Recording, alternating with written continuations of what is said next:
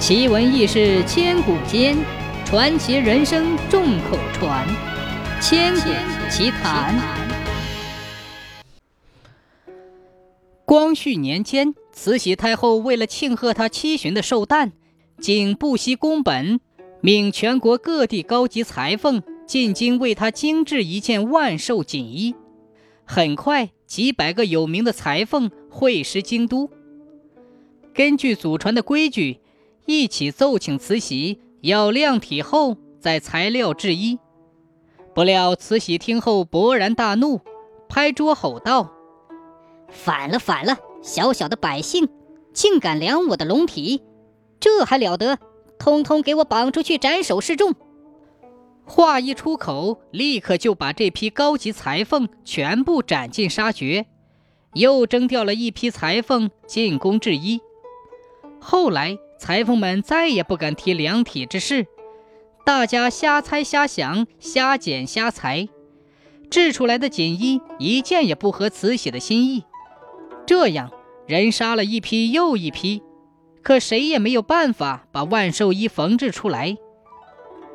转眼寿期临近，慈禧呵斥手下的太监宫女：“如果再不赶快找到裁缝，制出我称心的锦衣来，定将你们一同问斩。”这一消息传到了镇海，大小裁缝吓得目瞪口呆，有的竟偷偷改了行。大试验有位姓于的粗裁缝听到之后十分气愤。一定要为同行们解除这个杀身之祸，就自告奋勇，只身冒死进京制衣。宫女太监们大喜过望，以为是来了救星，照例给他捧出大批大批的锦缎绸料，给他动手赶制。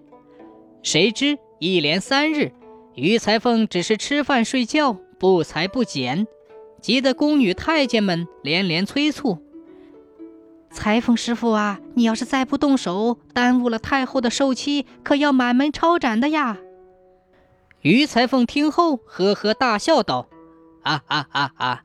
我死不足惜，只恐太后锦衣制不出来，连你们也逃脱不了这杀身之祸呀！”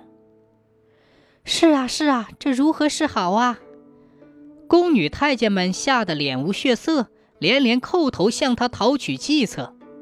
于裁缝不慌不忙地在他们耳边如此这般的吩咐了一遍，宫女太监实在是无计可施，只得点头应允。第二天，慈禧在万寿宫垂帘听政，在众多的随从中，于裁缝早已乔装打扮成一个太监，站在珠帘外，远远地观察着他的身影。一片参见声中。宫女太监们有意扶着太后起立，并徐徐转体三四。于裁缝看清慈禧身影，微成弧形，立时开窍。哦，原来如此啊！当天就迅速开剪，织出一件后襟长、前襟短的锦衣来。慈禧拿来一试，恰巧合体，大大的赞美了几句，赏他银子回乡。后来，慈禧在洋人面前卑躬屈膝惯了，久而成疾，此时已变成了一个驼背婆。